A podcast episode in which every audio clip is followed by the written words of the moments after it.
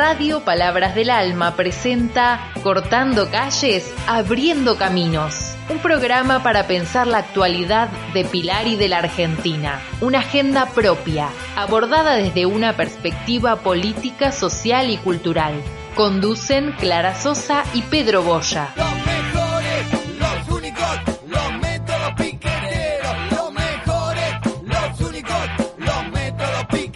Buenos días, queridos escuchas. Damos comienzo a otro programa de Cortando calles y abriendo caminos, que se emite por nuestra querida radio Palabras del Alma, en el nuevo horario de comienzo a las 11.30 horas. Clara Sosa y yo, Pedro Boya, conduciremos el programa. Un sábado más, queridos oyentes, Pedrito, quería contarles eh, que bueno, que la semana pasada estuvo el tren sanitario en Pilar. No solo en Pilar, sino que llegó acá lo que es el, pueblo de Manzanares. Eh, estuvo un día y dos días en Manzanares. Un día en Pilar y dos días en Manzanares. Eh, el tren sanitario eh, está recorriendo la provincia de Buenos Aires. Es una política pública, ¿sí? Eh, implementada por el gobierno provincial de Axel Kicillof con eh, el área de, de Golián, ¿sí?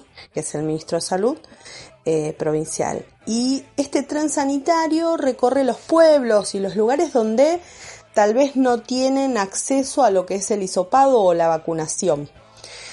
En este caso, eh, este operativo eh, tiene una atención médica, ¿sí? Para todos los vecinos y vecinas, eh, en este caso fue del distrito de Pilar, y contó con consultorios de atención para todos los grupos etarios, testeo rápido de coronavirus y VIH, y distintas postas de vacunación para que puedan completar el calendario o aplicar la, la vacuna antigripal o neumocócica. Además, eh, las personas de grupos prioritarios eh, se acercaron sin turno para recibir su vacuna contra el COVID. ¿sí? Esto estuvo a cargo, la vacunación contra el COVID estuvo a cargo del municipio de Pilar. Eh, estuvimos recorriendo, ¿sí? Cuando, cuando estuvo en la estación, así que bueno, eh, les comparto un poquito. Acá en Pilar, con el tren sanitario, vamos a tener consultorios de atención médica de todos los grupos etarios. También hay puestos de vacunación para completar calendarios de vacunación y también vacunación contra COVID. Son algunas de las actividades que se van a estar haciendo para hacer una atención de la salud. Hoy me vine a dar la primer dosis de la vacuna contra el COVID y a hacerme atender por un médico clínico. Me vine a poner la vacuna, muy, muy cómodo, muy, muy linda la atención. Está muy buena, no solamente está, bueno, vacuna para hisoparse y control médico, sino que también está desarrollo social y están haciendo test rápido de VIH, así que está muy, muy bueno. Bueno, y en esta misma línea, con respecto a, a todo lo que es el área de salud, les quiero contar que bueno, que el fin de semana, tanto viernes, sábado y domingo, se celebró, sí, la independencia con una jornada patria de vacunación, sí. Eh, ¿En qué consiste esto? Bueno, justamente eh, también desde la provincia de Buenos Aires alineada eh, ya en la- el, el distrito de Pilar, a cargo de- del intendente Federico Achával, se realizó una campaña de vacunación para todas aquellas personas mayores de 40 años. Y bueno, también tenemos la palabra de él para que podamos escucharlo. En esta jornada especial, ampliar la capacidad de vacunación que tenemos en el distrito. Incorporamos dos centros de vacunación móvil en Manzanares y en, eh, en Manzone y en Celaya. Y para nosotros es, es muy importante también remarcar que en este centro de vacunación, en el kilómetro 46, incorporamos más espacios, más consultorios de vacunación, lo que nos va a permitir ampliar la cantidad de gente que está que estamos vacunando diariamente. Y también creo que es importante remarcar que hoy estamos yendo casa por casa, yendo a buscar a aquellas personas que todavía no se registraron para darle la alternativa de que si son mayores de 40 años lo hagan y en caso de que necesiten movilidad para acercarse a alguno de nuestros seis centros de vacunación, los buscamos de manera gratuita, los traemos y cuando termina el proceso los regresamos a sus hogares. A nosotros habitualmente estamos vacunando casi 3.000 personas diarias, estimamos que al día de hoy vamos a terminar arriba de las 4.500, lo que muestra el enorme esfuerzo de logístico, de corazón, de ganas que han puesto eh, todo el sistema para justamente hacer que el derecho a la salud sea accesible, sea una realidad en el marco del Día de la Independencia, tan importante para nuestro país. Bueno, Pedrito, y también te cuento, bueno, ahí tuvimos la, la, la, las palabras de, del intendente Federico Achával con respecto a la vacunación y también tenemos eh, las palabras del del perdón, del gobernador Axel Kicillof que eh, realizó el día martes, eh, como todos los martes, que ofrece una conferencia de prensa para contar sobre el panorama de la situación epidemiológica y en esta oportunidad dijo lo siguiente. La de Buenos Aires tiene estimativamente 12 millones de personas mayores a los 18 años. Ese sería el total de la población vacunable. De esos 12 millones de personas, prácticamente, prácticamente 10 millones están ya inscriptas en el vacunate Buenos Aires, que esto es aproximadamente un 80% de inscriptos del total de los que se pueden vacunar. Es un número importantísimo porque hemos visto en otros países donde hay, eh, donde hay más dificultad para, para conseguir que todos se inscriban o que todos expresen la voluntad de vacunarse. De las 12 millones de personas que deberíamos vacunar, 10 millones ya han expresado su voluntad de hacerlo a través de la aplicación Vacunate Buenos Aires, que es el 80%, y el 61% de la población mayor de, de 18 años ya está vacunada con una dosis, que son los 7,7 millones de vacunados. Repito, 12 millones el total, 10 millones prácticamente inscriptos, 7,7 ya vacunados con primera dosis, que es realmente del total una proporción importantísima, 61% con una dosis. Bueno, Pedrito y queridos oyentes, para finalizar, contarles que bueno, que va bajando eh, los contagios acá en la zona de Pilar, por suerte, y se espera nuevamente una masiva vacunación para todas aquellas personas mayores de 35 años. Eh, así que bueno, esperemos que vayan bajando eh, las, las etapas etarias, ¿no? Hoy estamos en 35 años, mayores de todas aquellas personas que no hayan sido vacunadas nunca contra el COVID, mayores de 35 años, y tal vez semana a semana se vaya bajando a 30, a 25, hasta que todas, todes aquellos mayores de 18 estén vacunados, como dijo eh, nuestro gobernador Axel Kicillof. Así que bueno, un beso enorme y hasta el sábado que viene, Pedrito. Mm, así que un beso enorme acá en Cortando Calles, Abriendo Caminos, como todos los sábados.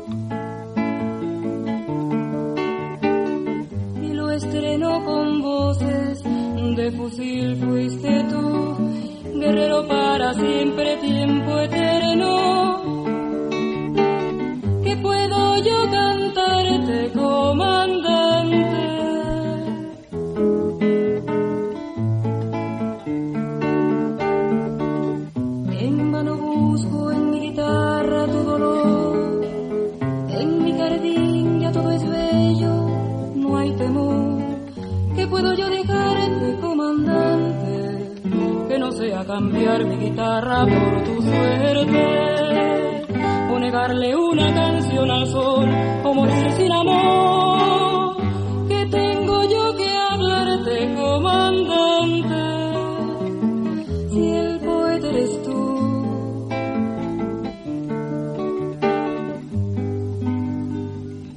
Como dijo el poeta,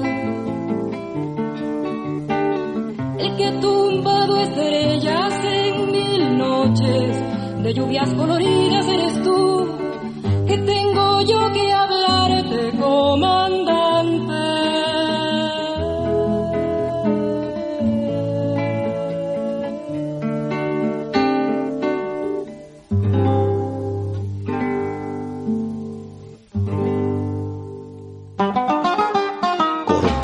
calles y abriendo caminos. Hoy en esta columna voy a hablar de la denuncia a Mauricio Macri por la colaboración con el golpe en Bolivia.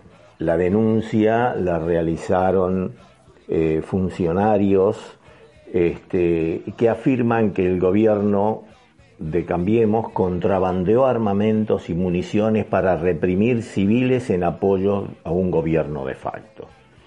Y por eso, en principio, los acusan de contrabando agravado, que incluye armas y municiones de guerra, malversación de caudales públicos, abuso de autoridad y, los, y delitos que comprometen la paz y la dignidad de la nación. La denuncia detalla los hechos que derivaron en el envío de material bélico que se justificó con una misión de protección del embajador, su familia y la embajada argentina en Bolivia. Pero el verdadero objetivo fue trasladarle materiales bélicos al, al gobierno eh, sedicioso de ese momento de Bolivia para reprimir al pueblo boliviano. Eh, esto, algo así, dice el escrito y la denuncia firmada por la ministra de Seguridad, Sabina Frederick, el ministro de Justicia, Martín Soria, y la titular de la FIP, Mercedes Marco del Pont. Eh, los, dice que los exfuncionarios macristas eludieron la participación del Congreso quien es el que debe autorizar la salida de efectivos de la gendarmería y del mal, material bélico enviado con ellos. Eso lo establece la Constitución, eso lo eludieron.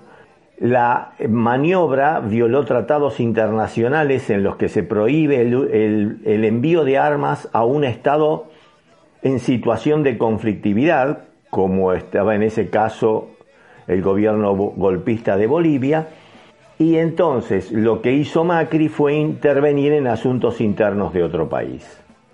Eh, todos estos funcionarios respaldaron con este hecho, además de lo ideológico en su momento, el golpe contra Evo Morales en noviembre de 2019, del 2019. Esta maniobra engañosa y premeditada para respaldar a los golpistas bolivianos que luego utilizaron ese material bélico cedido en las masacres conocidas como Sacaba y Sencata, donde reprimieron civiles en apoyo del gobierno de facto. Eh, todo el operativo empezó el 7 de noviembre del 2019 cuando el director de ALMAC, COSI, modificó la regulación de salida definitiva o temporaria del país de materiales controlados, esto es armamentos. Eh, los requisitos para salir, salidas temporarias debían ser, haber sido informados a la aduana, cosa que no ocurrió basándose en esa, eh, esa regulación este, que modificó COTSI. El 11 de noviembre, Gendarmería pide la autorización de la exportación temporaria del armamento eh, que iban a utilizar los gendarmes que iban a proteger la embajada. Ahí mismo se hizo la ampliación del cupo de municiones a llevar. Al día siguiente, la Gendarmería pidió otra ampliación del material a trasladar, los famosos 70.000 cartuchos AT antitumultos, 100 spray de gas pimienta y 661 granadas de mano, granadas de gas hostigamiento. Este, ligado, este listado, esta, esta, enumeración de materiales, coincide con la nota de agradecimiento que el, 30, el 13 de noviembre enviara el entonces jefe de la Fuerza Aérea Boliviana, Jorge Terceros Lara. Sin embargo, cuando los gendarmes, nuestros gendarmes, regresaron en junio del 2020, tuvieron que informar y justificar el reingreso del material sobrante porque era una exportación temporaria, pero nada se dijo de que las granadas no estaban, este, que las granadas no estaban. Entonces, más allá de todas estas cuestiones, y detectado el contrabando, porque la aduana detectó que hay discrepancia entre el objetivo por el cual se sacaron del país y el uso que tuvieron después. Este, la exportación temporaria impide que la entrega de ese material bélico a ninguna otra fuerza militar, cosa que fue violado, y eso es lo que dice la nota de agradecimiento de Terceros Lara. Eh, el, el director de operaciones de Gendarmería justificó el consumo porque no volvieron, todo lo que se mandó no volvió como debía haber sido, el, total de 70.000 cartuchos antitumulto porque lo justificó con el ejercicio de entrenamiento y práctica de los uniformados, los uniformados que fueron a defender la embajada, que es un grupo de élite especial de la gendarmería, el grupo Alacrán, este, que eh, no necesita de esos cartuchos antitumulto porque el, el accionar del grupo Alacrán es dentro de la embajada y no fuera. En definitiva, hay este, la denuncia incluye los delitos de violación de varios artículos que prevén penas de 1 a 6 años y pueden llegar hasta 15 años. Este, y esos y esas penas se pueden incrementar si estos actos son cometidos por militares.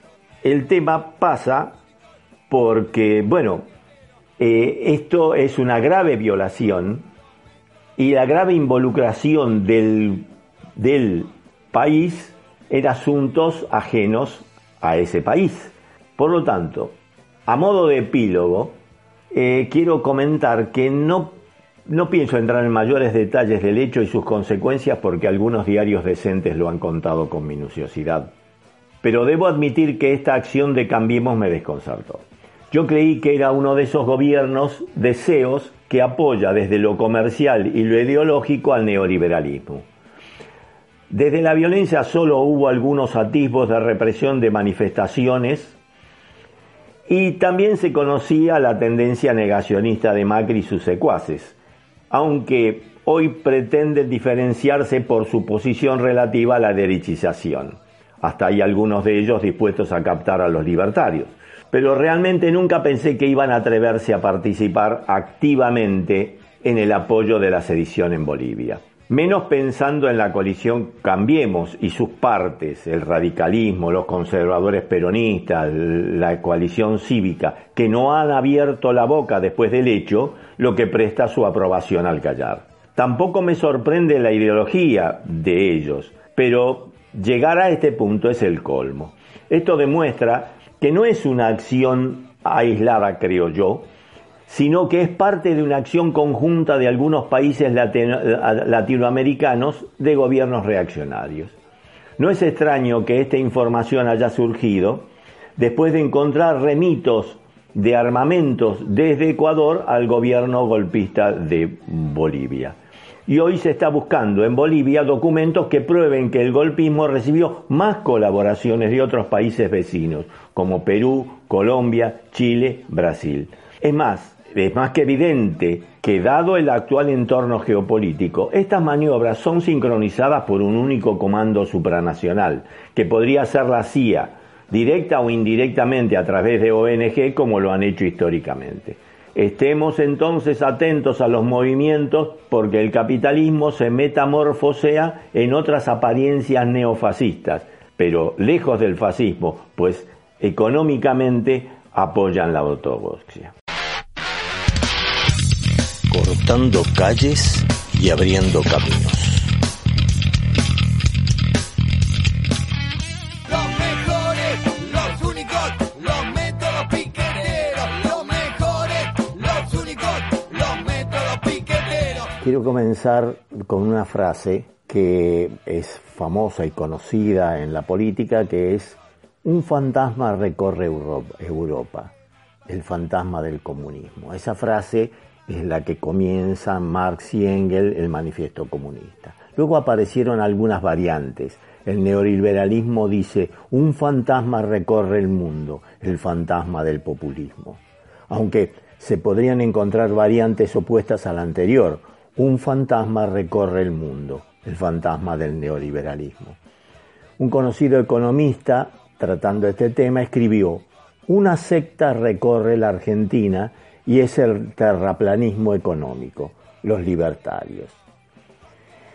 Este es el grupo de choque más agresivo y reaccionario del neoliberalismo. Reivindican el anarcocapitalismo, que es un mercado que buscan un mercado que nadie lo pueda regir y donde el Estado desaparece.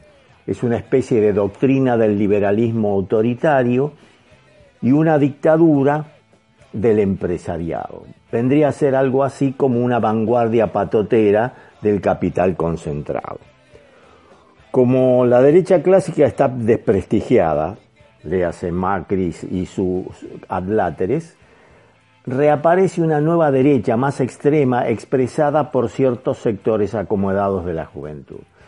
Como sabemos, en toda estrategia es importante la identificación del enemigo y para ellos este es sin duda el Estado, al que consideran opresor pues fija normas y regulaciones, garantiza derechos y cobra impuestos, que para ellos son confiscatorios.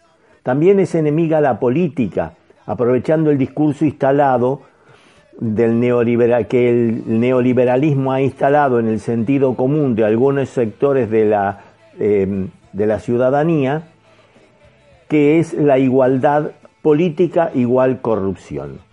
Para ellos todos los políticos son corruptos, pero ojo, los empresarios nunca lo son. Ellos no son políticos. Estos grupos han proliferado gracias a las redes sociales donde el anonimato y la difusión prestada por los medios les permiten decir cualquier cosa, llegando al negacionismo del genocidio de la última dictadura militar. Estos grupos son en su gran mayoría jóvenes sub 30, casi todos hombres, las mujeres son pocas y no pueden y no suelen tener rol importante alguno, salvo alguna de las mamás de los que de los jóvenes que van a los mitines. El discurso es sumamente simplista. Suponen que mágicamente la crisis se resuelve achicando el Estado y dejando de emitir, que es el discurso ortodoxo. Sus premisas generalmente son la prepotencia y el narcisismo. O sea, todo lo que está fuera de sus premisas es comunismo, estatismo, dic dictadura, autocracia, ser Cuba o Venezuela, Nicaragua y dentro de poco Perú. Este, y esto no es que este, rechazan cualquier forma de colectivismo, pues sienten que les roban su libertad. Con ello, este, la única forma de ascenso social para ellos es por el mercado, por lo que creen que alguien es pobre porque no le gusta trabajar o porque no puede llegar porque es oprimido por el Estado. Como esto no es solo en el país, vimos en Estados Unidos la invasión a la Casa Blanca, las banderas con el lema no me pises, en inglés, y su símbolo una víbora atacando. La lectura es, el Estado los pisotea y por eso deben atacar, justificando su agresividad. En el debate intelectual se los muestra cerca del terraplanismo o los antivacuna quizá, donde el insulto preferido es zurdo empobrecedor, zurdo, zurdos de mierda, libre progres o keynesiano de mierda. Pero todo esto es una paradoja, militan el ajuste y detestan las regulaciones, pero quieren garantías sobre los derechos de propiedad. Como el macrismo, reivindican la, la meritocracia propiciada por herederos millonarios y se oponen a la educación estatal y a las universidades públicas. Vayan algunos ejemplos de, de discursos que suelen escucharse. Cuando compran divisas por un canal no autorizado, en negro, hablan de dólar libre, pero los vendedores callejeros realizan venta ilegal. En los países serios no es joda evadir, pero si la FIP controla, hablan de, hablan de persecución. Protestan contra la toma de tierras en los barrios humildes, pero en el caso de las tierras usurpadas por countries y barrios privados, hablan de guerra contra los ricos. Como manifestamos en el bloque anterior, así son los libertarios, cuyas fuentes intelectuales siempre apoyaron los golpes duros y blandos y son los supuestos defensores de la libertad, de la productividad y, de, y son acérrimos opositores al Estado, pero que en realidad proclaman ilusiones reaccionarias que de ninguna manera debemos desestimar.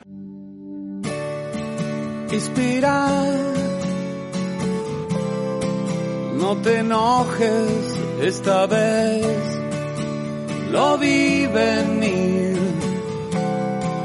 Como siempre la reacción es tan lenta como mi voz, arrasando con la razón. El tsunami llegó hasta aquí.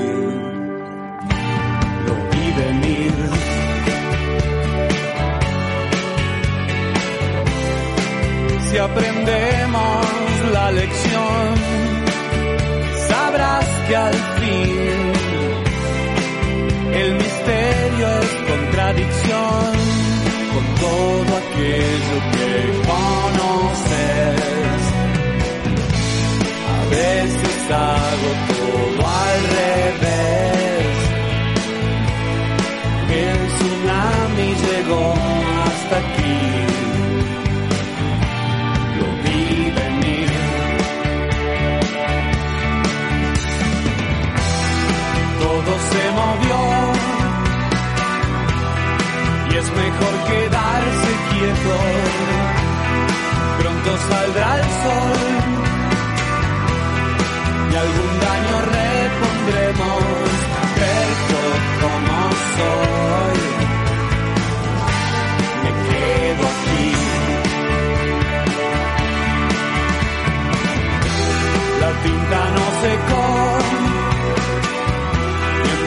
palabras dije muchas cosas, pero en mi corazón todavía queda tanto por decir, tanto por decir, tanto por decir.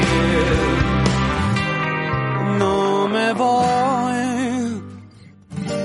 me quedo aquí.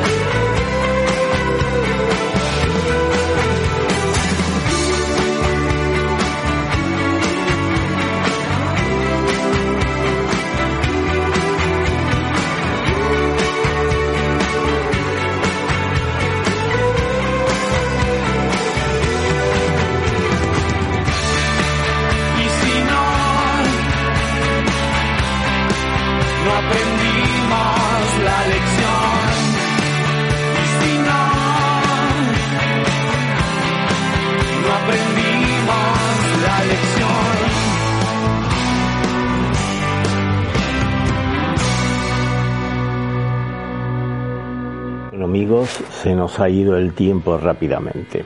Esperamos que este programa, Cortando Calles y Abriendo Caminos, haya sido de vuestro interés. Nos volveremos a encontrar el próximo sábado a las 11 horas en nuestra querida radio Palabras del Alma.